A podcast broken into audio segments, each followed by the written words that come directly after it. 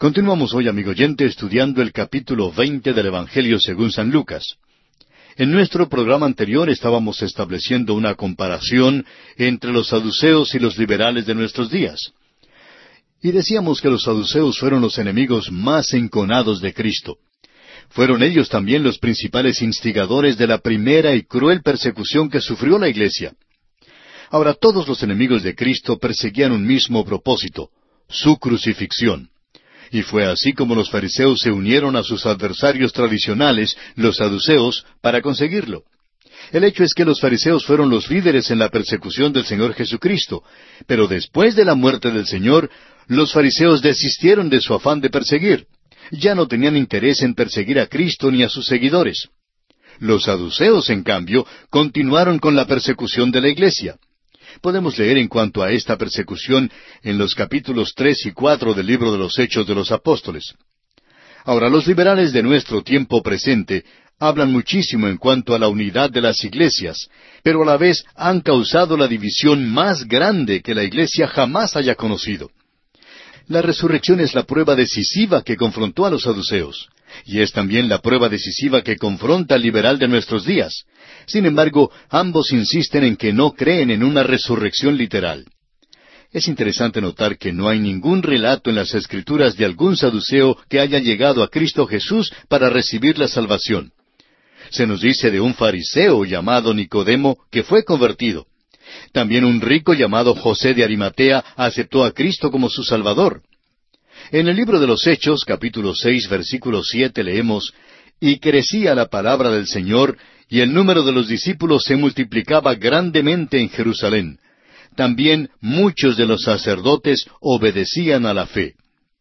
Muchos de los sacerdotes llegaron a ser creyentes, pero no hay constancia alguna de algún saduceo que hubiera llegado a ser cristiano. Hay personas hoy en día que creen que los predicadores liberales se volverán a Dios, que serán salvos. Bueno, no creemos que esto sea verdad. No es que seamos pesimistas, sino que lo que ocurre es que se apartan más y más de la verdad y ellos son los que instigaron esa frase popular Dios está muerto. Dios no está muerto, amigo oyente, está muy vivo. Cada ministro joven pronto descubre que la predicación de la cruz es ofensiva y que nunca será un tema muy popular. Nunca van a elegirlo como el ciudadano más sobresaliente del pueblo. Nunca se encontrará en una gran posición política ni saldrá con frecuencia en la pantalla de la televisión. La tentación sutil es abandonar el Evangelio del Señor Jesucristo para tratar de llegar a ser un predicador popular. Judas traicionó al Señor. Pedro, por su parte, le negó, pero le amó y volvió a él. Ahora, cuando un hombre traiciona a Cristo para ganar popularidad, rara vez, amigo oyente, rara vez vuelve al Señor. El profeta Jeremías nos dice en el capítulo trece de su profecía, versículo veintitrés, ¿Mudará el etíope su piel y el leopardo sus manchas? ¿Mudará el etíope su piel y el leopardo sus manchas? La próxima vez que un optimista le diga que los liberales están volviendo a Cristo, olvídese de eso, amigo oyente. Los saduceos son los enemigos peores que el Evangelio de Cristo jamás haya tenido, sean del primer siglo o del siglo XXI. Volviendo ahora a este relato aquí en el capítulo veinte del Evangelio según San Lucas, vemos que el Señor concluye este período de preguntas y respuestas haciéndoles él mismo una pregunta a los escribas. Leamos los versículos treinta y nueve hasta el cuarenta y siete de este capítulo veinte. Respondiéndole algunos de los escribas, dijeron, Maestro, bien has dicho. Y no osaron preguntarle nada más. Entonces él les dijo, ¿Cómo dicen que el Cristo es hijo de David? Pues el mismo David dice en el libro de los Salmos, Dijo el Señor a mi Señor, Siéntate a mi diestra hasta que ponga a tus enemigos por estrado de tus pies. David pues le llama Señor. ¿Cómo entonces es su hijo? Y oyéndole todo el pueblo, dijo a sus discípulos, Guardaos de los escribas que gustan de andar con ropas largas, llaman las salutaciones en las plazas, y las primeras sillas en las sinagogas, y los primeros asientos en las cenas, que devoran las casas de las viudas y por pretexto hacen largas oraciones. Estos recibirán mayor condenación. Jesús le da vuelta la tortilla ahora y examina él a los príncipes religiosos. El Mesías tenía que ser hijo de David según la profecía del Antiguo Testamento. Y en Mateo 1.1 podemos leer que Jesús era hijo de David. David llamó a su propio hijo su Señor. Ahora, ¿cómo podía una persona ser al mismo tiempo su hijo y su Señor? El nacimiento virginal es la única explicación. Jesús cita el Salmo 110. Dijo que David escribió este salmo. Ahora los críticos liberales dicen que David no fue quien lo escribió. Pero Jesús dijo que David escribió este salmo por inspiración del Espíritu Santo. El crítico liberal dice que no fue así, pero Jesús dijo que David escribió este salmo como una profecía en cuanto al Mesías. Sin embargo, la crítica liberal niega todo esto. Pues bien, Jesús amonesta al pueblo en cuanto a los príncipes religiosos, los escribas. Los escribas eran los maestros e intérpretes de las escrituras, pero sus propias vidas contradecían las mismas escrituras que enseñaban. Jesús indica que el juicio contra ellos será más severo que el juicio contra aquellos que no han escuchado nunca las sagradas escrituras. Amigo oyente, por eso le exhortamos a usted que ha escuchado la palabra de Dios en este día a que acuda al Hijo de Dios, a Cristo Jesús, y le reciba como su Salvador personal. Y así, amigo oyente, concluimos el capítulo veinte del Evangelio según San Lucas. Llegamos ahora al capítulo veintiuno. En este capítulo, Cristo alaba la humilde ofrenda de la viuda, anuncia la destrucción del templo y de Jerusalén, y da a conocer las señales que habrá antes del fin, Llegamos ahora a la sección profética del Evangelio según San Lucas, la cual corresponde al discurso del Monte de los Olivos, que también se encuentra en Mateo y en Marcos. En nuestro estudio de Mateo y Marcos vimos que los discípulos le hicieron varias preguntas al Señor en cuanto a la destrucción del templo, las señales de su segunda venida y el fin del mundo. El doctor Lucas contesta solamente la primera pregunta que le hicieron, la pregunta sobre la destrucción del templo. La clave de su respuesta la encontramos en el versículo veinte de Lucas 21, que dice, Pero cuando viereis a Jerusalén rodeada de ejércitos, sabed entonces que su destrucción ha llegado. Con esto vemos que Lucas trata uno de los aspectos más prácticos en su versión de este discurso, y no hay misterio ni especulación en cuanto a su significado, porque el relato de Lucas ya no es profecía, sino historia pues esta profecía fue cumplida aproximadamente cuarenta años más tarde, cuando Tito el romano sitió y destruyó a Jerusalén en el año setenta después de Cristo. Entrando ahora en el estudio del capítulo 21, tenemos el caso en que Jesús observa cómo ofrendan las gentes y alaba a la pequeña ofrenda que da la viuda. Este relato lo encontramos en los primeros cuatro versículos de este capítulo 21 de Lucas, así es que vamos a leerlos. Levantando los ojos, vio a los ricos que echaban sus ofrendas en el arca de las ofrendas. Vio también a una viuda muy pobre que echaba allí dos blancas. Y dijo, En verdad os digo que esta viuda pobre echó más que todos. Porque todos aquellos echaron para las ofrendas de Dios de lo que les sobra, mas ésta de su pobreza echó todo el sustento que tenía. Comparada con la riqueza de aquel templo, y por cierto que era un templo muy rico, la ofrenda de aquella viuda no valía mucho. Sus dos moneditas de cobre no podrían ayudar mucho en el mantenimiento del templo. Sin embargo, nuestro Señor expresa un punto de vista muy diferente en cuanto al valor de las ofrendas. No las aprecia según lo que se da, sino lo que el dador guarda para sí mismo. No estamos viviendo bajo el sistema de los diezmos, porque ese sistema indicaba solo lo mínimo que se debía dar. El dar el diezmo o la décima parte es sólo devolverle a Dios lo que ya es de Él. Son muchos, pues, los que deben estar dando al Señor mucho más que el diezmo, debido a la manera en que Dios les ha bendecido, de acuerdo a la manera en que Él les ha prosperado. Un hombre dijo una vez, si yo diera solamente un diezmo de mis bienes al Señor, me sentiría como si yo le estuviera robando. Dios, amigo oyente, mira el sacrificio del donador. Por lo general, es el que no puede dar mucho, el que hace un sacrificio genuino. Al valorizar su ofrenda, lo que Dios toma en cuenta es lo que usted guarda para sí mismo. Las dos blancas que la viuda dio no valían nada comparadas con la riqueza del templo y con las ofrendas de los ricos. Según las normas terrenales, el valor de su ofrenda fue de muy poca importancia. La pobre viuda dio una contribución sacrificial a una religión corrupta. Pero ella no sabía nada de eso. Ella estaba dando al Señor y su corazón acompañó su ofrenda. Nuestro Señor dijo que esta viuda había dado más que todos los demás, más que los que habían dado ofrendas bastante grandes. Como ya dijimos, Dios aprecia una ofrenda según lo que un hombre guarda para sí mismo y no según la cantidad que da. Esta viuda lo había dado todo. Su amor y devoción estaban incluidos en su ofrenda. Qué contraste entre esta pobre viuda y los escribas que hacían largas oraciones y devoraban las casas de las viudas.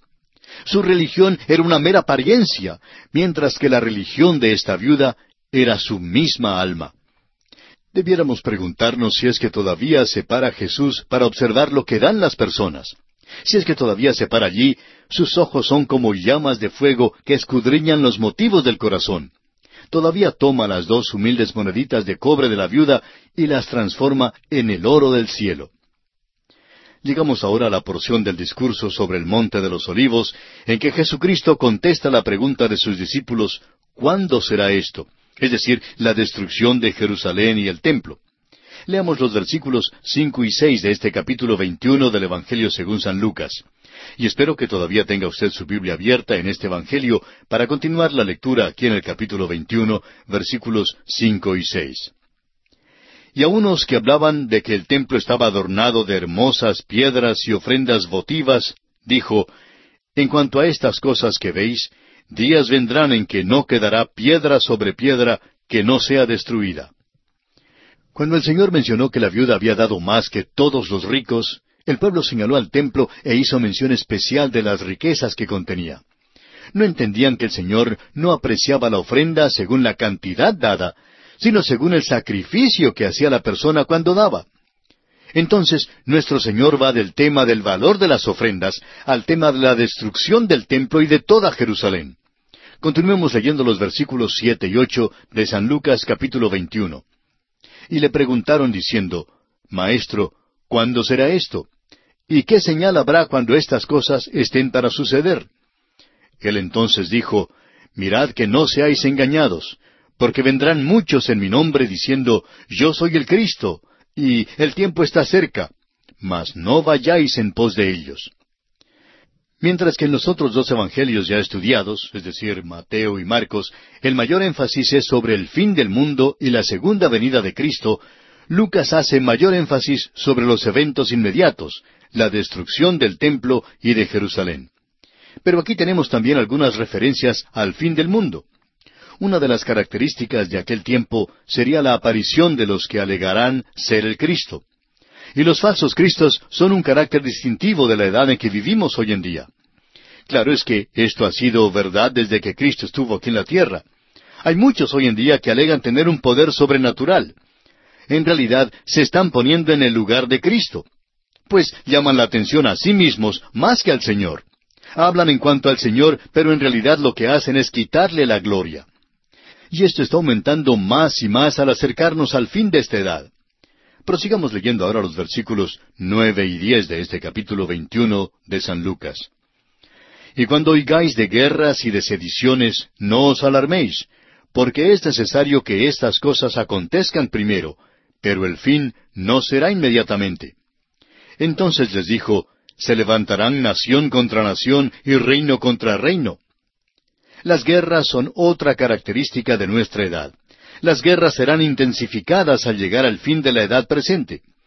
El pacifismo está creciendo y ahora mismo los pacifistas están más ocupados que nunca antes.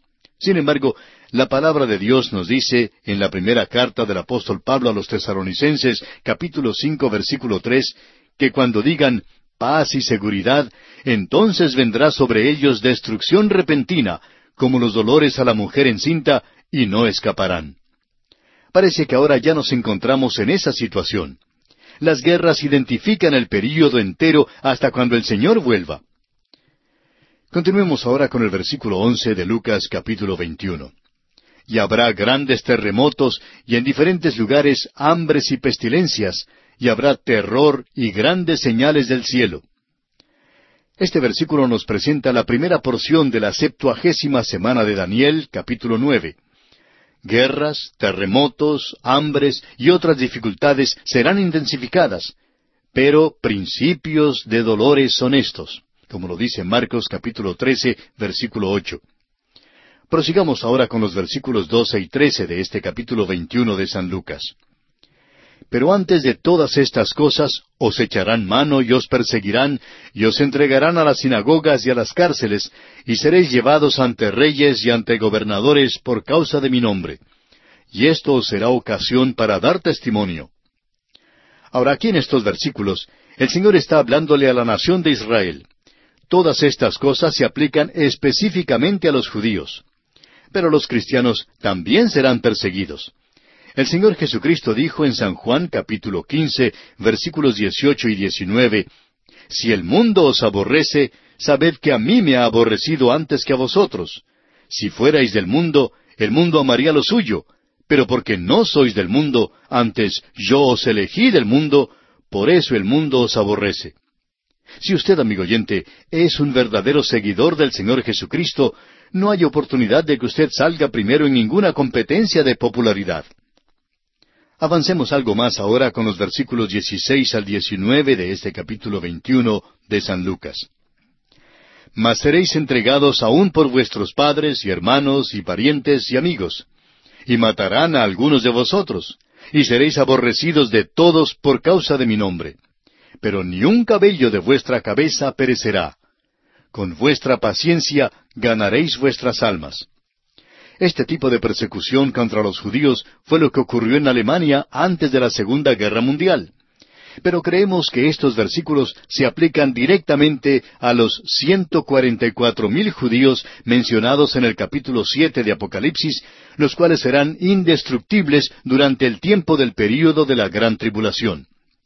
El sufrimiento de estos judíos será mucho más grande durante la tribulación que lo que fue bajo la persecución alemana con sus campos de concentración y sus hornos de exterminio y todo eso. Bien, amigo oyente, nuestro tiempo una vez más se ha agotado, así que tenemos que detenernos. Continuaremos este interesante tema en nuestro próximo programa y confiamos que usted vuelva a escucharnos. Mientras tanto, le animamos a que lea los versículos restantes de este capítulo 21 de Lucas para que esté mejor preparado para nuestra próxima visita.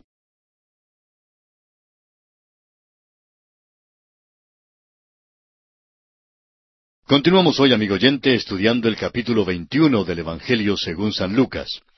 Y en nuestro programa anterior estábamos hablando de la persecución contra los judíos. Y decíamos que en los versículos 12 y 13 el Señor estaba hablándole a la nación de Israel. Todas estas cosas se aplican específicamente a los judíos. Claro que los cristianos también serán perseguidos. El Señor Jesucristo dijo en Juan capítulo quince, versículos dieciocho y diecinueve, Si el mundo os aborrece, sabed que a mí me ha aborrecido antes que a vosotros.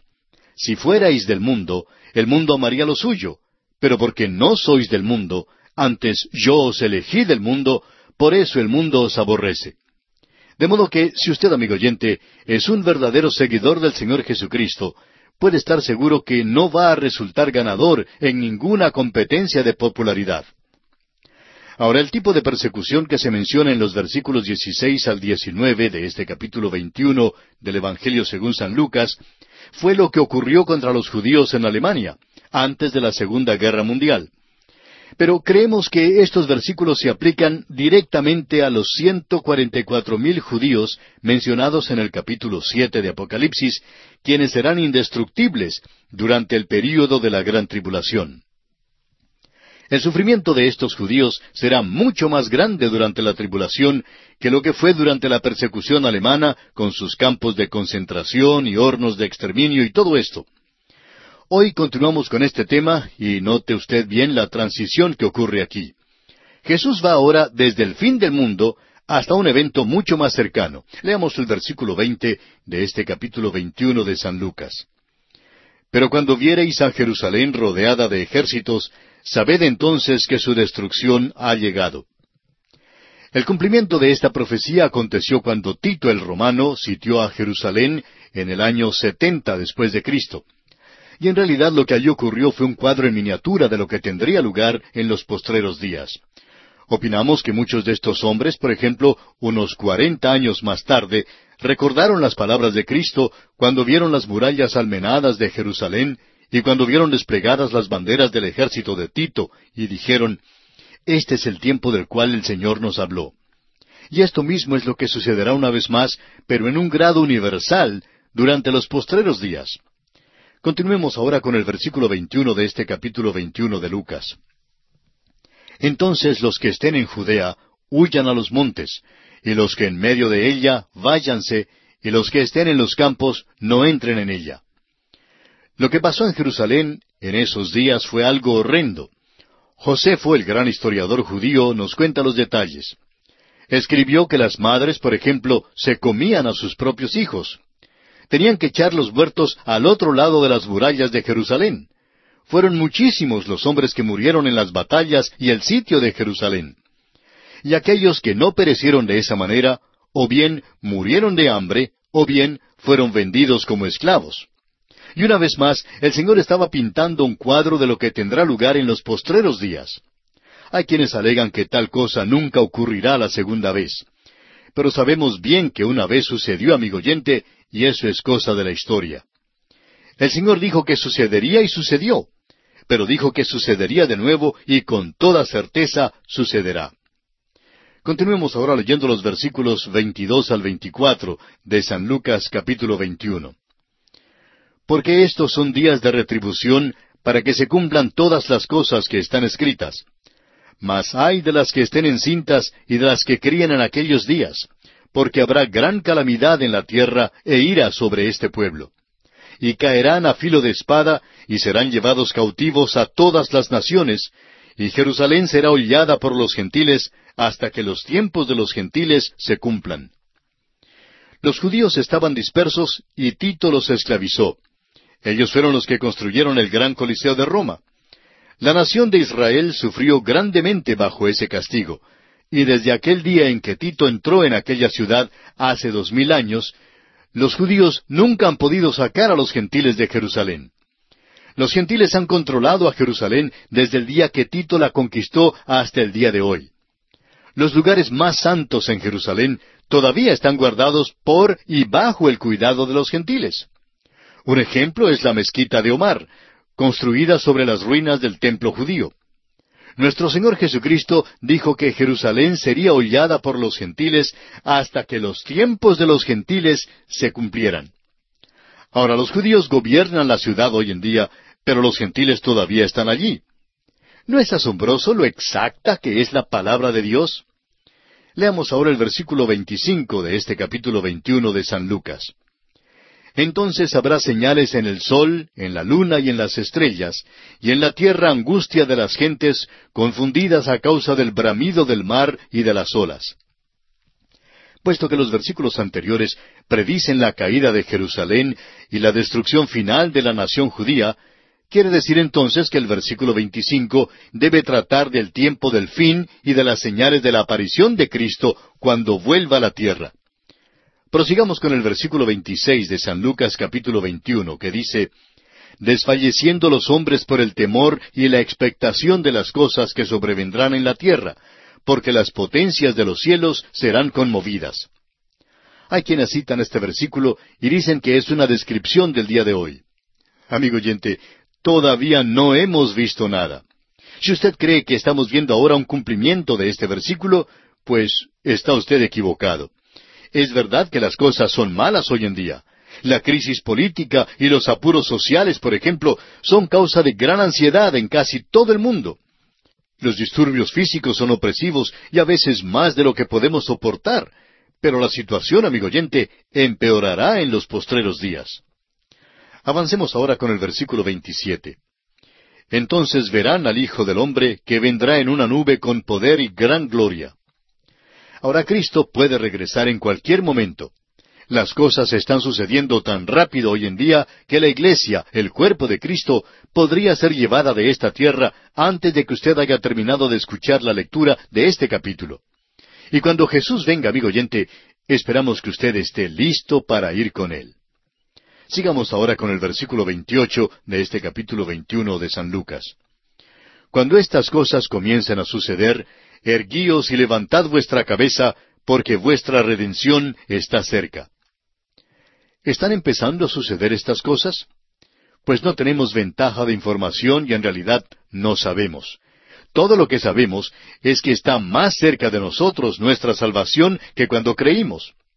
Yo sí sé que Él regresará, y eso es lo más importante para mí. Y amigo oyente, esperamos que usted continúe con su Biblia abierta aquí en el Evangelio según San Lucas, capítulo 21, y esté leyendo los versículos que estamos citando juntamente con nosotros, porque, como lo hemos dicho en otras ocasiones, es muy importante que usted lea con nosotros los versículos que estamos considerando. Sigamos adelante con los versículos 29 al 34 de Lucas capítulo 21. También les dijo una parábola.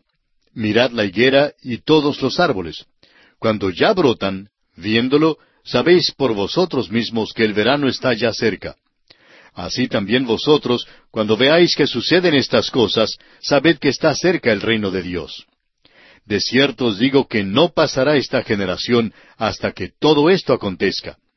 El cielo y la tierra pasarán, pero mis palabras no pasarán. Mirad también por vosotros mismos que vuestros corazones no se carguen de glotonería y embriaguez y de los afanes de esta vida, y venga de repente sobre vosotros aquel día. La parábola de la higuera manifiesta a la nación de Israel como el reloj de Dios al fin de la edad.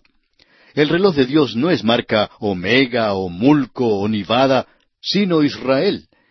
La higuera representa a Israel, según el profeta Jeremías en el capítulo veinticuatro de su profecía, versículos uno al cinco y leamos ese pasaje para familiarizarnos con lo que dice Jeremías y poder comprender mejor lo que estamos exponiendo. Jeremías capítulo 24 versículos 1 al 5 dice, Después de haber transportado Nabucodonosor, rey de Babilonia, a Jeconías, hijo de Joacim, rey de Judá, a los príncipes de Judá y los artesanos y herreros de Jerusalén, y haberlos llevado a Babilonia, me mostró Jehová dos cestas de higos puestas delante del templo de Jehová. Una cesta tenía higos muy buenos como brevas, y la otra cesta tenía higos muy malos, que de malos no se podían comer. Y me dijo Jehová, ¿qué ves tú, Jeremías? Y dije, higos, higos buenos, muy buenos, y malos, muy malos, que de malos no se pueden comer. Y vino a mí palabra de Jehová diciendo, Así ha dicho Jehová, Dios de Israel, como a estos higos buenos Así miraré a los transportados de Judá, a los cuales eché de este lugar a la tierra de los caldeos, para bien. También el profeta Oseas dice algo en el capítulo nueve de su profecía, versículo diez. Dice Oseas, Como uvas en el desierto hallé a Israel, como la fruta temprana de la higuera en su principio vi a vuestros padres. Ellos acudieron a Baal peor, se apartaron para vergüenza, y se hicieron abominables como aquello que amaron. La higuera, pues, representa a Israel. Fue una acción simbólica cuando Cristo maldijo la higuera allí en el Evangelio según San Marcos capítulo once versículos doce al catorce. Ahora, el brotar hojas es evidencia de vida, vida espiritual. Ezequiel, por ejemplo, en su visión que se describe allá en el capítulo treinta y siete de su profecía, vio los huesos secos en tres períodos. Primero, muy secos y esparcidos, según el versículo once de Ezequiel treinta y siete, y vamos a leerlo. Me dijo luego, Hijo de hombre, todos estos huesos son la casa de Israel. He aquí ellos dicen, Nuestros huesos se secaron y pereció nuestra esperanza, y somos del todo destruidos. En segundo lugar, Ezequiel vio que los huesos se juntaron con la carne, pero todavía siguen muy secos. Leamos los dos versículos siguientes, versículos doce y trece, aquí en Ezequiel treinta y siete. Por tanto, profetiza y diles, Así ha dicho Jehová el Señor. He aquí yo abro vuestros sepulcros, pueblo mío, y os haré subir de vuestras sepulturas, y os traeré a la tierra de Israel. Y sabréis que yo soy Jehová, cuando abra vuestros sepulcros y os saque de vuestras sepulturas, pueblo mío. Y en tercer lugar, Ezequiel en su visión vio que la vida era soplada al cuerpo, según el versículo catorce de Ezequiel treinta y siete. Y pondré mi espíritu en vosotros y viviréis, y os haré reposar sobre vuestra tierra, y sabréis que yo, Jehová, hablé y lo hice, dice Jehová. El regreso de Israel a la tierra en el día de hoy solo puede ser interpretado por todo esfuerzo de la imaginación como un cumplimiento del segundo período. Los huesos se juntan con la carne, o sea que el pueblo de Israel se junta con su tierra. Volviendo ahora al capítulo 21 del Evangelio según San Lucas, dice el versículo 34 y también el 35, Mirad también por vosotros mismos, que vuestros corazones no se carguen de glotonería y embriaguez y de los afanes de esta vida, y venga de repente sobre vosotros aquel día. Porque como un lazo vendrá sobre todos los que habitan sobre la faz de toda la tierra. Se nos da aquí algunas amonestaciones oportunas con miras a su segunda venida. No estén desprevenidos ni por un momento. No pierdan la esperanza. Estos son grandes días para vivir por Dios y para eso, amigo oyente, hemos sido llamados. Dios no me ha llamado para reformar al mundo ni para cambiar al mundo. Esto es trabajo de Dios y no mío. Cristo me ha pedido vivir por Él, me ha mandado a predicar su palabra a los corazones necesitados. Es muy consolador saber que uno se encuentra haciendo la voluntad de Dios. Amigo oyente, ¿Está usted haciendo el trabajo que Dios le ha dado que haga? Ahora el versículo 36 de Lucas 21 dice, Velad pues en todo tiempo, orando que seáis tenidos por dignos de escapar de todas estas cosas que vendrán y de estar en pie delante del Hijo del Hombre. Ahora, ¿cómo llega a ser digna una persona? Por mis propios esfuerzos, yo, por ejemplo, no puedo ser digno. El único que puede hacerme digno es el Señor Jesucristo si confío en Él y si le encomiendo mi camino.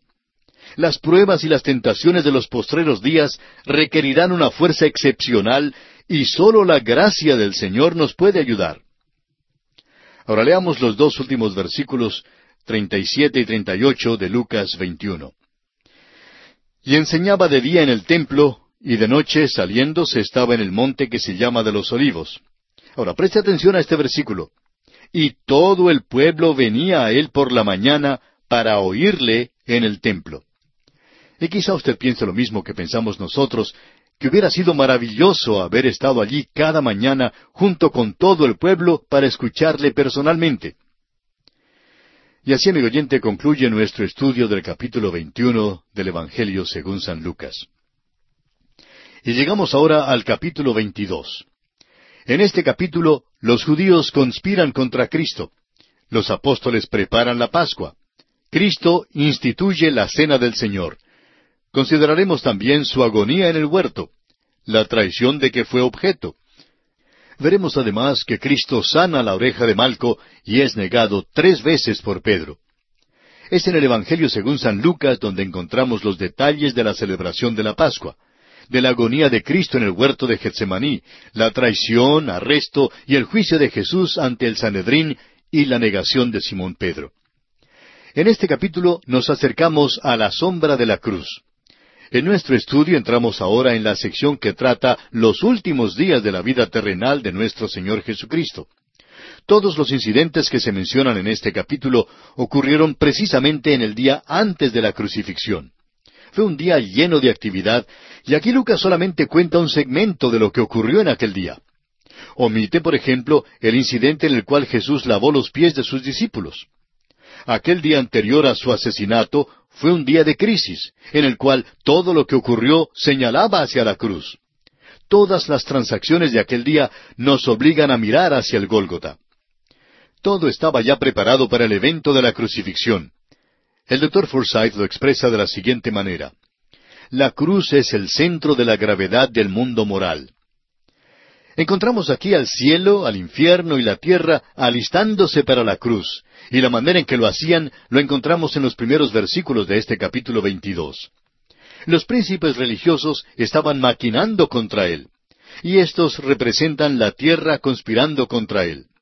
Judas conspiró diabólicamente para traicionarle, y él representa al infierno que conspiraba contra él. Luego, en los versículos siete hasta el trece, vemos cómo Jesús y sus discípulos planean la última Pascua juntos. Y esta es la preparación celestial para la cruz. Comencemos pues nuestro estudio leyendo el versículo uno de este capítulo veintidós de San Lucas. Estaba cerca la fiesta de los panes sin levadura, que se llama la Pascua. Y esta es la Pascua en que Jesucristo mismo sería el Cordero que moriría. Notemos que Jesús había venido a Jerusalén. Seis meses antes, en Cesarea de Filipo, resueltamente se había encaminado hacia Jerusalén para morir. Todo lo que había hecho desde aquel momento en adelante era dar un paso tras otro hacia Jerusalén. El monte de la transfiguración y la llamada entrada triunfal están ahora detrás. Es el tiempo de la Pascua. Y Él, el Cordero de Dios que quita el pecado del mundo, morirá. Leamos ahora el versículo dos de este capítulo veintidós de San Lucas. Y los principales sacerdotes y los escribas buscaban cómo matarle, porque temían al pueblo. Los príncipes religiosos le habrían prendido enseguida para matarle, pero le tenían miedo al pueblo. El versículo tres nos dice, Y entró Satanás en Judas, por sobrenombre Iscariote, el cual era uno del número de los doce. Ahora, al leer ese versículo surge esta pregunta. ¿Es posible que un cristiano, un verdadero creyente, sea poseído por los demonios? ¿Es posible que Satanás o un demonio entre en un cristiano? La respuesta, por supuesto, es que no. Sin embargo, es posible que sea poseído un miembro de alguna iglesia que no haya sido salvado. Hay ciertos miembros de iglesias de los cuales se puede decir con certeza que están poseídos de los demonios sería difícil explicar su conducta en cualquier otra forma. Amigo oyente, si usted simplemente se mete en las actividades incidentales de una iglesia cristiana, escuchando la prédica del Evangelio sin hacer nada más que reunirse periódicamente con el pueblo de Dios, si solo va a la iglesia para calentar el asiento, le advertimos que el día llegará cuando Satanás entrará en la casa desocupada. Uno de los demonios, o Satanás mismo, tomará posesión de su vida. Eso es lo que le sucedió a Judas, quien había estado junto con los discípulos, pero quien al fin había rechazado a Jesús. Bueno, amigo oyente, nuestro tiempo se ha agotado, así que tenemos que despedirnos.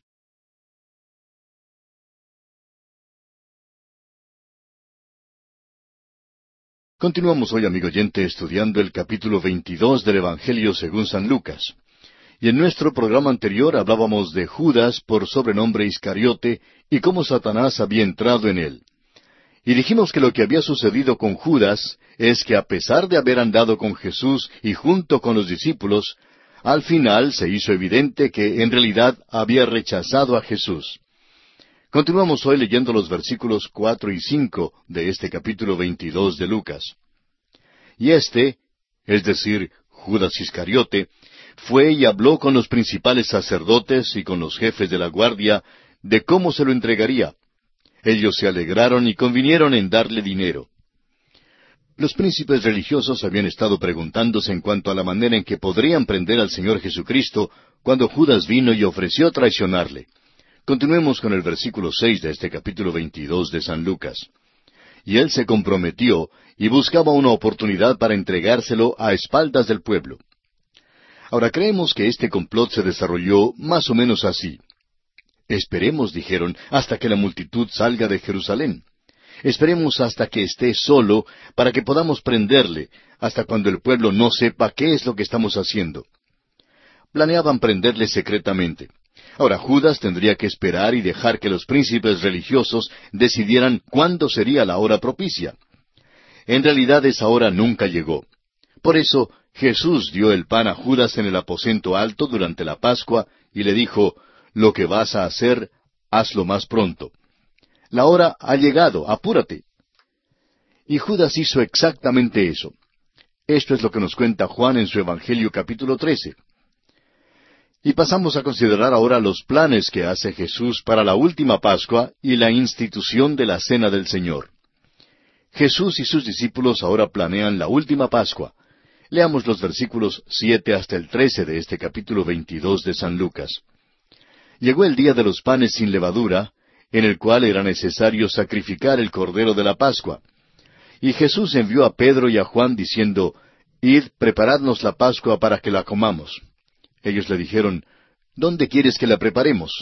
Él les dijo, He aquí, al entrar en la ciudad, os saldrá al encuentro un hombre que lleva un cántaro de agua seguidle hasta la casa donde entrare, y decida al padre de familia de esa casa, el maestro te dice, ¿dónde está el aposento donde he de comer la Pascua con mis discípulos? entonces se los mostrará un gran aposento alto ya dispuesto. Preparad allí. Fueron pues y hallaron como les había dicho, y prepararon la Pascua. No vemos ningún motivo de atribuirle algún carácter milagroso a este pasaje. Nuestro Señor Jesucristo había ido a Jerusalén muchas veces. Seguramente ya conocía al hombre que tenía este aposento alto. De seguro que él le había dicho a nuestro Señor, Cuando estés en Jerusalén, trae acá a tus discípulos. Probablemente el Señor ya había hecho los preparativos con este hombre para el uso del cuarto, y ahora le estaba dando a saber que lo necesitaba en esta ocasión para poder celebrar allí la Pascua con sus discípulos. Sigamos adelante ahora con el versículo catorce de Lucas capítulo veintidós. Cuando era la hora, se sentó a la mesa, y con él los apóstoles. Esta es la ocasión de la última Pascua, y Judas, a pesar de ya haberse decidido a traicionar al Señor Jesucristo, estuvo presente. Leamos ahora los versículos quince al dieciocho. Y les dijo, cuánto he deseado comer con vosotros esta Pascua antes que padezca.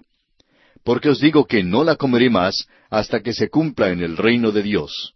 Y habiendo tomado la copa, dio gracias y dijo, Tomad esto y repartidlo entre vosotros, porque os digo que no beberé más del fruto de la vid hasta que el reino de Dios venga. En la celebración de la Pascua, la copa circulaba cuatro veces, y creemos que el Señor participó cada vez hasta la última vez en que la copa pasó ante él. Esa última era designada la copa de gozo, pero Jesús no la tomó. Surge entonces la pregunta, ¿y entonces no participó Jesús de esa copa? Ahora creemos que sí, que la bebió, pues en la cruz le dieron vinagre para tomar, y recuerda usted lo que se dijo de él. El escritor a los Hebreos en el capítulo doce de su carta, versículo dos, dice, Por el gozo puesto delante de él, sufrió la cruz. Es decir, que bebió la copa de gozo en la cruz. Esa fue la última copa. Anteriormente Jesús había preguntado a sus discípulos Santiago y Juan, ¿Podéis beber del vaso que yo he de beber? Allá en el capítulo veinte de Mateo, versículo veintidós.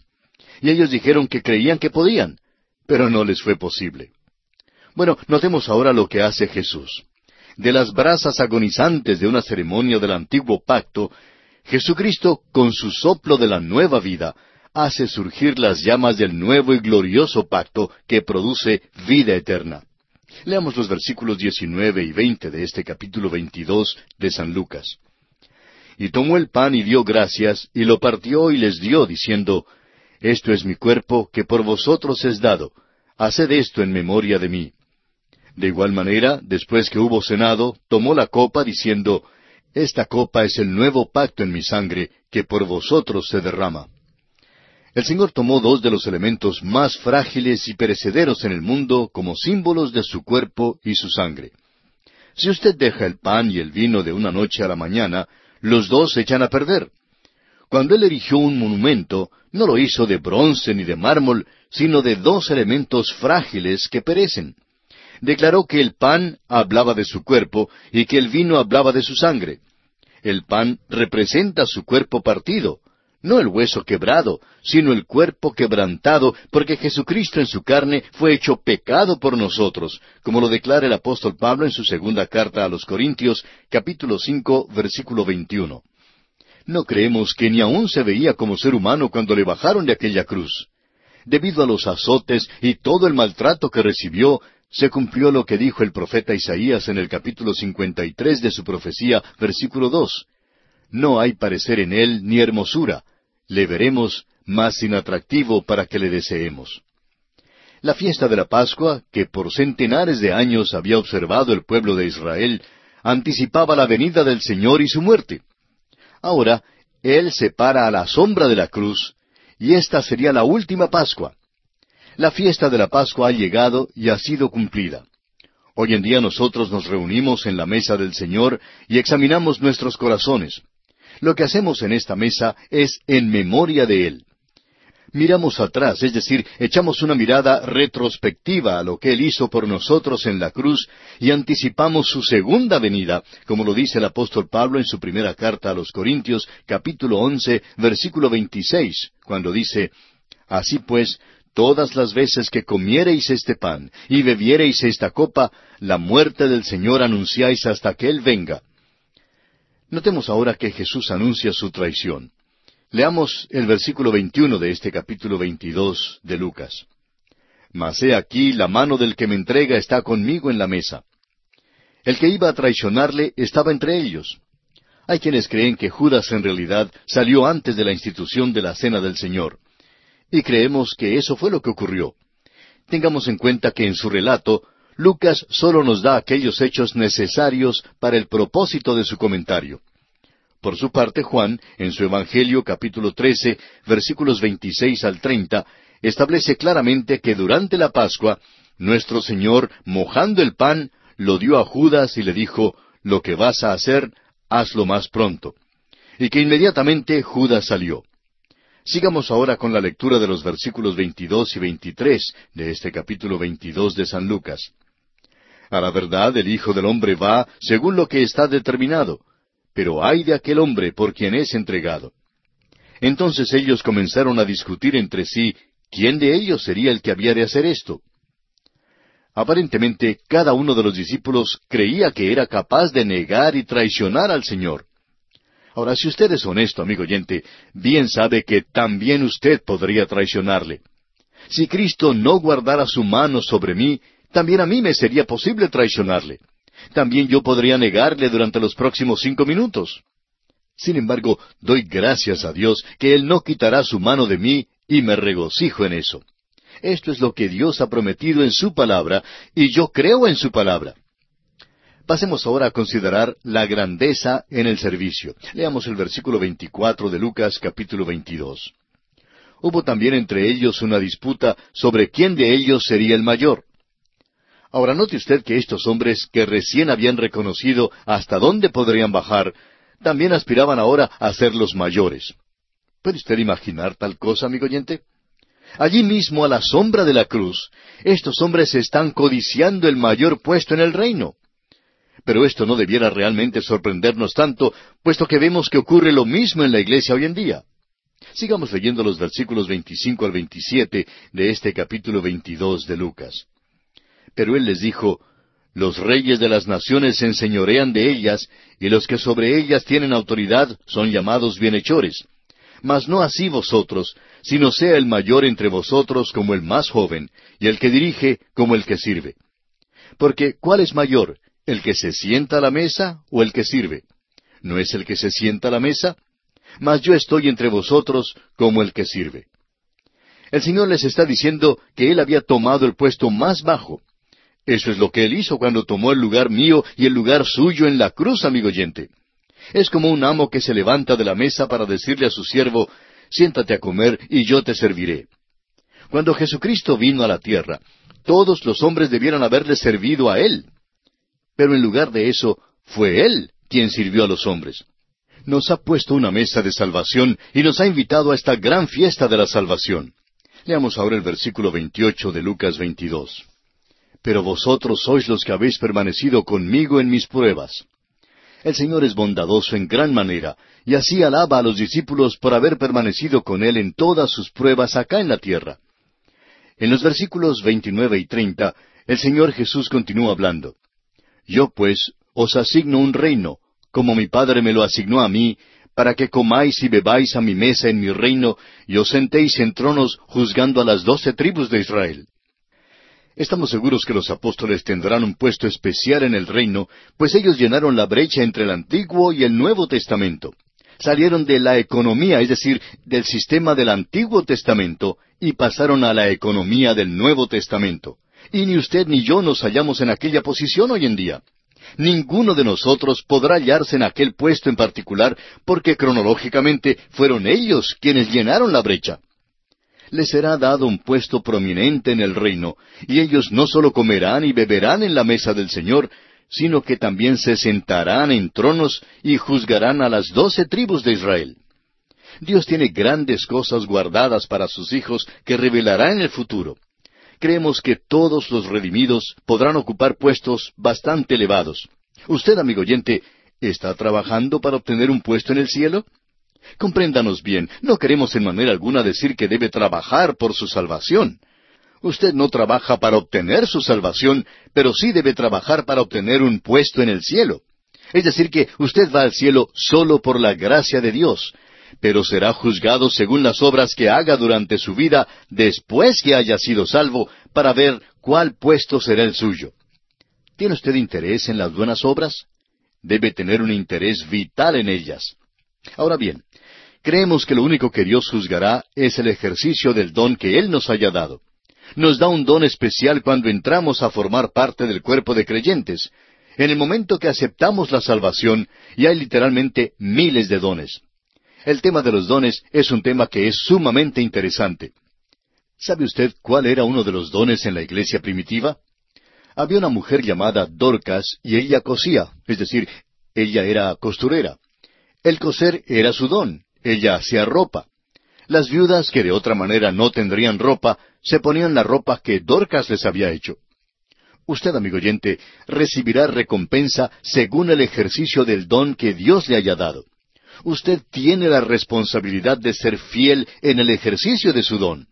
La vida cristiana, nuestro diario vivir, es cosa muy importante delante de Dios, amigo oyente. Y pasamos ahora a considerar el anuncio que hace Jesús en cuanto a la negación de Pedro. Leamos los versículos 31 y 32 de este capítulo 22 de San Lucas. Dijo también el Señor, Simón, Simón, he aquí Satanás os ha pedido para zarandearos como a trigo, pero yo he rogado por ti que tu fe no falte. Y tú, una vez vuelto, confirma a tus hermanos. La frase una vez vuelto se refiere al tiempo cuando Pedro tendría un cambio de corazón y de mente y su fe aumentaría. Y entonces, en aquella ocasión, ocurriría un cambio tan grande en Pedro que a él le sería posible fortalecer a sus hermanos. Ahora el Señor sabía que Pedro le negaría, pero aún así le dijo, Pero yo he rogado por ti que tu fe no falte. El Señor, amigo oyente, es nuestro intercesor. Él sabe cuando usted está al borde del fracaso y el tropiezo. Si usted le pertenece, amigo oyente, Jesucristo ya ha orado por usted que su fe no falte. Si le pertenece, su fe no faltará, aunque usted fracase. La razón por la cual su fe no va a faltar es porque Jesús ya ha orado por usted. ¡Qué cuadro de su amor, amigo oyente! Ahora en Juan capítulo 17, versículo 9, leemos que nuestro Señor oró al Padre diciendo, Yo ruego por ellos, no ruego por el mundo, sino por los que me diste, porque tuyos son. El Señor no ora por el mundo. Él ha mandado que usted y yo hagamos eso. Cristo murió por el mundo, y no se le puede pedir que haga más que eso. Murió por el mundo pero ora por los suyos para que sean guardados mientras están en el mundo. Y el Señor Jesucristo oró por usted aún hoy mismo. Puede ser que usted no haya orado por sí mismo hoy, pero Él sí ha orado ya por usted. Más adelante, a Pedro le sería posible fortalecer a sus hermanos. El hombre que ha sido tentado y probado es el hombre que realmente puede ayudar a otros, aun si él mismo ha fracasado y vuelto luego al Señor. Por eso mismo creemos conveniente enviar siempre a un borracho que desea ayuda espiritual, por ejemplo, a hablar con un ex borracho, alguien que ha experimentado el poder de Cristo liberándolo de su vicio, porque no a todos nos es posible hacer este trabajo. Se dice que un borracho en una gran ciudad fue a visitar en cierta ocasión a un pastor evangélico para pedirle ayuda espiritual. Después de haber conversado por un buen rato, el borracho dijo, Pastor, usted simplemente es una buena persona. Pero él no creía que el pastor podía comprender su caso y tenía razón, porque este pastor nunca había sido un borracho. Sin embargo, el pastor conocía al hijo de un presidente de banco que había sido un borrachín antes, pero que ahora había encontrado al Señor Jesucristo. Y le pidió entonces que fuera a hablar con este borracho. Así pues, este hombre fue a hablar con el borracho y le dijo, Guillermo, tú sabes que solíamos beber juntos, pero Jesús me ha salvado y quiere salvarte a ti también. Y así, después de conversar un buen rato y darle su propio testimonio de cómo Dios le había rescatado y librado de su vicio, Guillermo aceptó al Señor Jesucristo como su Salvador personal. Y lo hizo porque alguien que una vez había sufrido lo que él estaba sufriendo, pudo ahora fortalecerle. El hombre que ha pasado por una experiencia, él mismo es quien mejor puede ayudar a otro. Volviendo ahora al caso de Pedro, escuchemos lo que él expone a Jesús. Él le dijo, Señor, dispuesto estoy a ir contigo no solo a la cárcel, sino también a la muerte. Ahora Pedro hablaba en serio, pero lamentablemente no se conocía a sí mismo. Y muchos de nosotros en realidad no sabemos lo débiles que realmente somos. Ahora note usted lo que dice el Señor aquí en el versículo 34 de Lucas capítulo 22. Y él le dijo, Pedro, te digo que el gallo no cantará hoy antes que tú niegues tres veces que me conoces. Pedro simplemente no creía que podría negar al Señor Jesucristo. Pero como bien lo sabemos, antes de pasar aquella noche, Pedro negó al Señor tres veces. Y aquí nos detenemos, amigo oyente, por esta ocasión, porque nuestro tiempo ya ha llegado a su fin por el día de hoy.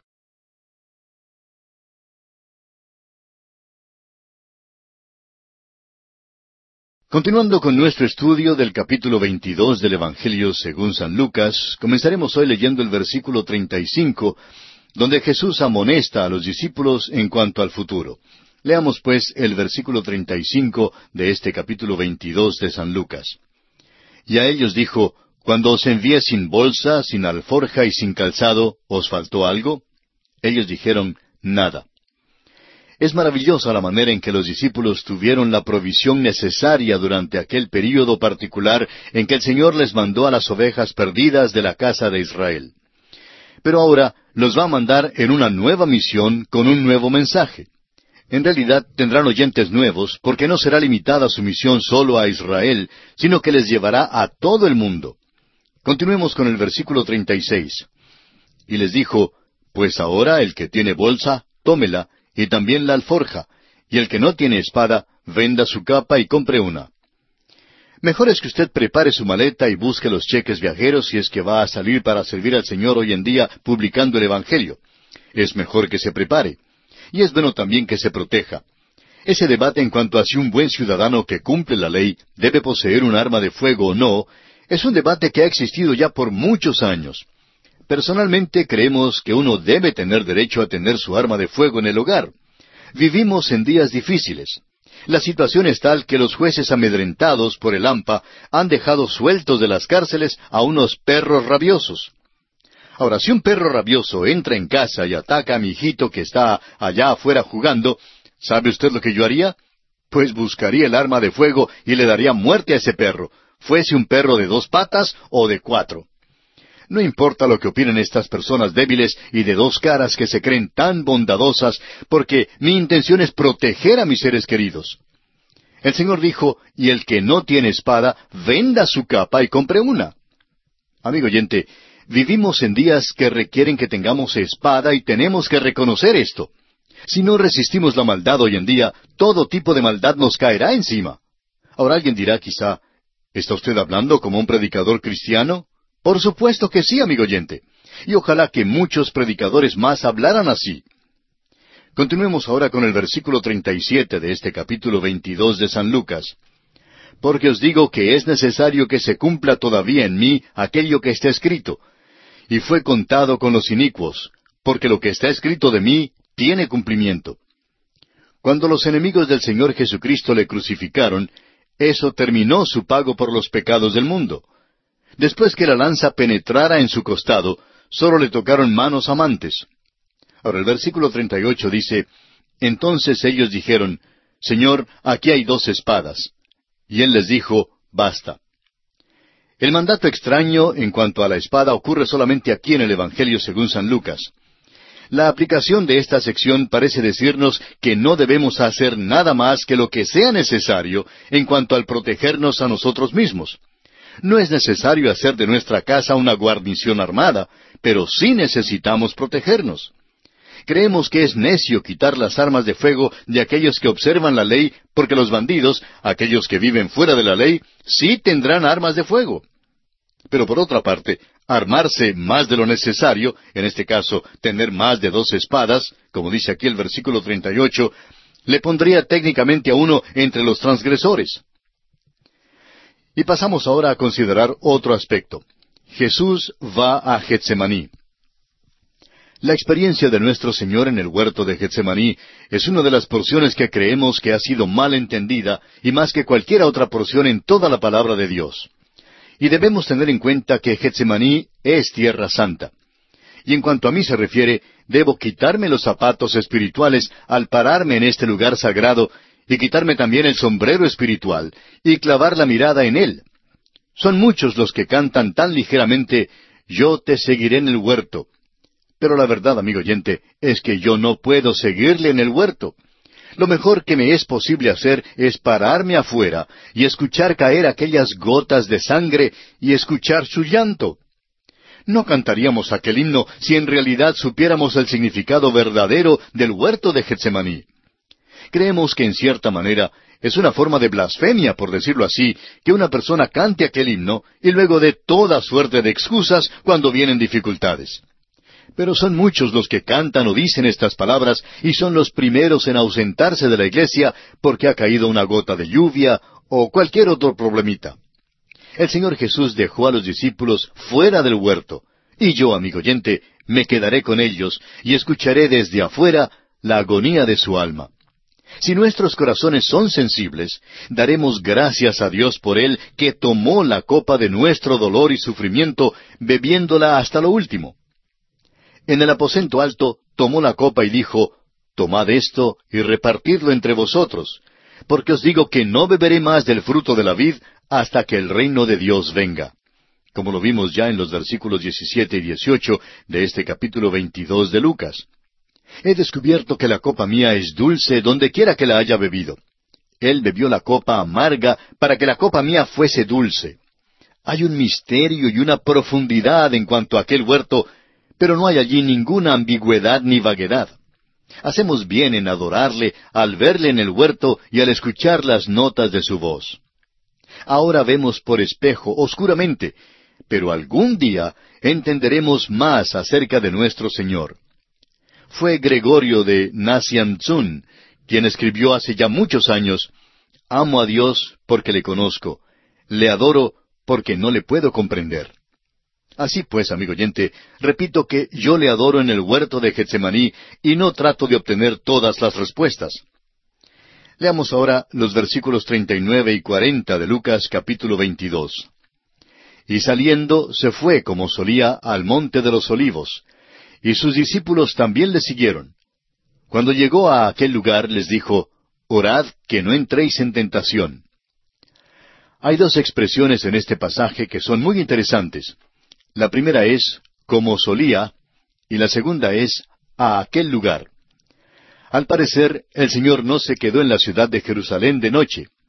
Hemos visto que esto fue verdad también en la llamada entrada triunfal. Había sido rechazado por la ciudad y por tanto él rechazó también a la ciudad. Pasó cada noche durante la última semana de su vida o bien en el huerto de Getsemaní o bien en Betania. Después de la cena del Señor, salió al huerto. En aquella última noche se realizó allí una transacción no muy familiar. Jesucristo luchó con un enemigo invisible, pero venció allí el enemigo y obtuvo la victoria. La victoria del Calvario, amigo oyente, fue obtenida, fue ganada en Getsemaní.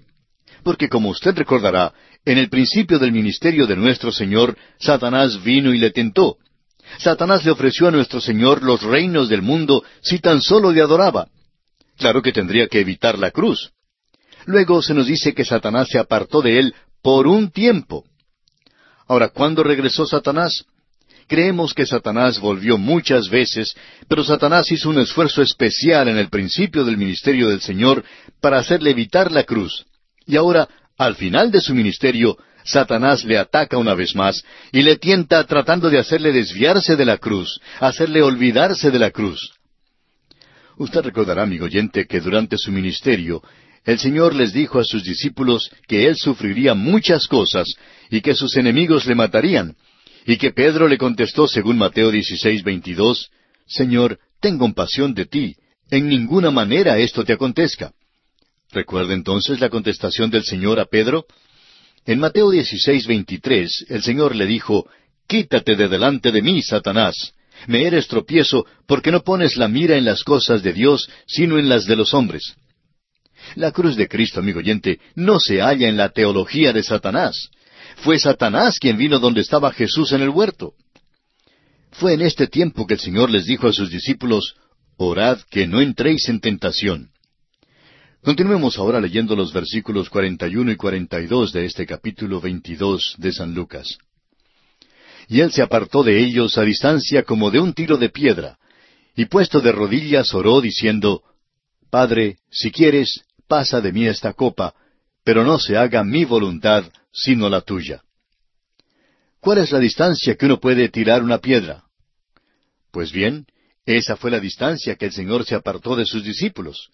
Se arrodilló para orar. Satanás venía a encontrarlo en el huerto. Cristo oró que la copa sea quitada. Ahora, este es un tópico que ha causado mucha discusión. Hay quienes creen que el Señor tenía miedo de morir antes de llegar a la cruz. Bueno, no queremos ser dogmáticos, pero no creemos que eso sea verdad. No vemos ningún sentido en ello. No hay ningún mérito en la cruz romana. No hay ningún mérito en la madera. El mérito lo encontramos en la persona que murió. Si Jesús hubiera muerto en la horca o en una silla eléctrica, su muerte siempre habría tenido el mismo valor. Si Cristo hubiera muerto en el huerto de Getsemaní, todavía habría sido su muerte la que tendría el mérito. Ahora creemos que la copa era la cruz, y no queremos decir con esto que hablamos del sufrimiento mortal. Jesucristo fue hecho pecado por nosotros. Ahora, Él es el santo de Dios, y cuando el pecado mío fue puesto sobre Él, le fue repulsivo, repugnante. No sé de dónde hemos sacado la idea de que somos tan atractivos para con Dios. Mi pecado que fue puesto sobre Cristo fue repulsivo y terrible. Fue terrible y por un solo momento Él se rebeló contra eso. El apóstol Pedro en su primera carta, capítulo dos, versículo veinticuatro, dice, quien llevó él mismo nuestros pecados en su cuerpo sobre el madero, para que nosotros, estando muertos a los pecados, vivamos a la justicia, y por cuya herida fuisteis sanados. Fue en el huerto de Getsemaní, bajo la sombra de la cruz, que Satanás, el tentador, vino a ofrecer al Señor una vez más la corona sin tener que llevar la cruz. Sin embargo, el Señor había venido a hacer la voluntad del Padre, y por eso pudo decir, pero no se haga mi voluntad, sino la tuya. Se entregó a la voluntad de su Padre, pero el pecado suyo y el mío, amigo oyente, le fueron repulsivos. Leamos ahora el versículo 43 de este capítulo 22 de Lucas. Y se le apareció un ángel del cielo para fortalecerle. Como usted recordará, hubo un ministerio angélico en el tiempo de la tentación de nuestro Señor en el desierto. Y ahora encontramos otro ministerio angélico en el huerto, cuando Satanás viene de nuevo para tentarle. Y solo Lucas relata este hecho. Leamos el versículo 44.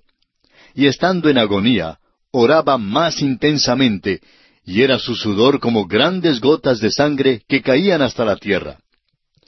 Solo el doctor Lucas nos dice que el Señor sudó grandes gotas de sangre. El Señor mostró una gran reacción física a la agonía y el conflicto que tuvo que confrontar. No podemos explicar lo que pasó y no nos proponemos tratar de explicarlo. Sin embargo, no nos impresiona tampoco en nada las explicaciones biológicas que se ofrece hoy en día nos damos cuenta que hay ciertos médicos cristianos que han dado unas explicaciones muy interesantes, pero aún así no estamos muy impresionados. Ahora, lo que yo sé es que Él derramó su sangre por mí, y por eso me inclino en reverencia y adoración ante Él. Una de las cosas trágicas del momento es que hay muchos muchachos que por muchos años han sangrado y han muerto en campos de batalla por todo el mundo. Pero ¿cuántos de nosotros apreciamos de veras lo que ellos han hecho para mantener la libertad para nuestra patria? No nos impresiona mucho aquellos que protestan contra las guerras mientras ellos mismos se divierten tomando drogas. Pero hay una tragedia peor que esa. Cristo murió transido de dolor debido a nuestra condición perdida. Sangró y murió por nuestra libertad eterna. Jesús dijo en Juan 10:10, yo he venido para que tengan vida y para que la tengan en abundancia. Cristo amó tanto al mundo perdido que bajó hasta las profundidades del mismo infierno por darnos la salvación. Sin embargo, este mundo, que es precisamente el objeto de su amor, rechaza al Santo de Dios, al Salvador sin mancha, que fue hecho pecado por nosotros. Amigo oyente, ¿ha rechazado usted a Cristo? ¿Le ha despreciado? ¿O está usted agradecido por lo que Él ha hecho por usted? Párese en el polvo de Getsemaní y escuche. ¿Oye usted el sollozo de su alma? ¿Oye caer esas grandes gotas de sangre? Aquellas grandes gotas de sangre son como bombas de demolición, como bombas atómicas, si es que las escucha bien. Mire en el huerto junto a un olivo y ve allí al Salvador inclinándose en oración. Tomó allí la humanidad suya y la mía. Fue a la cruz y llevó en su cuerpo el pecado suyo y el pecado mío. Murió para que usted y yo pudiésemos tener vida eterna. Y pasamos ahora a otro aspecto, la traición de Jesús por Judas. Leamos los versículos 45 al 49 del capítulo 22 de San Lucas. Cuando se levantó de la oración y vino a sus discípulos, los halló durmiendo a causa de la tristeza, y les dijo, ¿Por qué dormís? Levantaos y orad para que no entréis en tentación. Mientras él aún hablaba, se presentó una turba, y el que se llamaba Judas, uno de los doce, iba al frente de ellos, y se acercó hasta Jesús para besarle. Entonces Jesús le dijo, Judas, ¿con un beso entregas al Hijo del Hombre? Viendo los que estaban con él lo que había de acontecer, le dijeron, Señor, ¿heriremos a espada? Este es el hecho más vil de traición que jamás se haya contado. Es vil y aborrecible. Judas conocía el lugar acostumbrado donde se retiraba nuestro Señor y por eso pudo guiar hasta allí al enemigo. Ahora un beso es un símbolo de amor y cariño, pero Judas lo empleó para traicionar a Cristo. Y esto torna aún más cobarde y repulsivo su hecho. Sería bueno que observemos que nuestro Señor, en su humanidad, no era tan diferente en sus rasgos físicos a los otros hombres. Según esto, era necesario identificarlo entre la multitud. Este beso, pues, señaló el momento en que Jesús fue entregado en manos de hombres pecaminosos. Leamos ahora los versículos 50 al 53 de este capítulo 22 de Lucas. Y uno de ellos hirió a un siervo del sumo sacerdote y le cortó la oreja derecha. Entonces respondiendo Jesús dijo, Basta ya, dejad. Y tocando su oreja, le sanó. Y Jesús dijo a los principales sacerdotes, a los jefes de la guardia del templo y a los ancianos que habían venido contra él, ¿Cómo contra un ladrón habéis salido con espadas y palos? Habiendo estado con vosotros cada día en el templo, no extendisteis las manos contra mí. Mas esta es vuestra hora y la potestad de las tinieblas. Los discípulos creían que esta era la hora propicia para usar aquellas espadas que se mencionan antes. Pero no era la hora de usar la espada, porque Jesús ahora estaba en camino hacia la cruz. Las tinieblas y la luz se encontraron en la cruz de Cristo. Hubo tres horas de luz, como lo vimos ya en Mateo, y tres horas de tinieblas. Esta, pues, era la hora de las tinieblas, pues abarcó el tiempo de las últimas tres horas. Las cosas estaban oscuras espiritualmente al comienzo y el hombre hizo lo peor. Pero las últimas tres horas, que se caracterizaron por la oscuridad física, estaban muy claras desde el punto de vista espiritual, porque aquella cruz llegó a ser el altar sobre el cual fue ofrecido el Cordero de Dios que quita el pecado del mundo. Y aquí nos detenemos por hoy, amigo oyente. Continuaremos en nuestro próximo programa y confiamos que usted nos vuelva a escuchar. Mientras tanto, le sugerimos leer los siguientes versículos de este capítulo 22 del Evangelio según San Lucas para estar al tanto de lo que consideraremos en nuestra próxima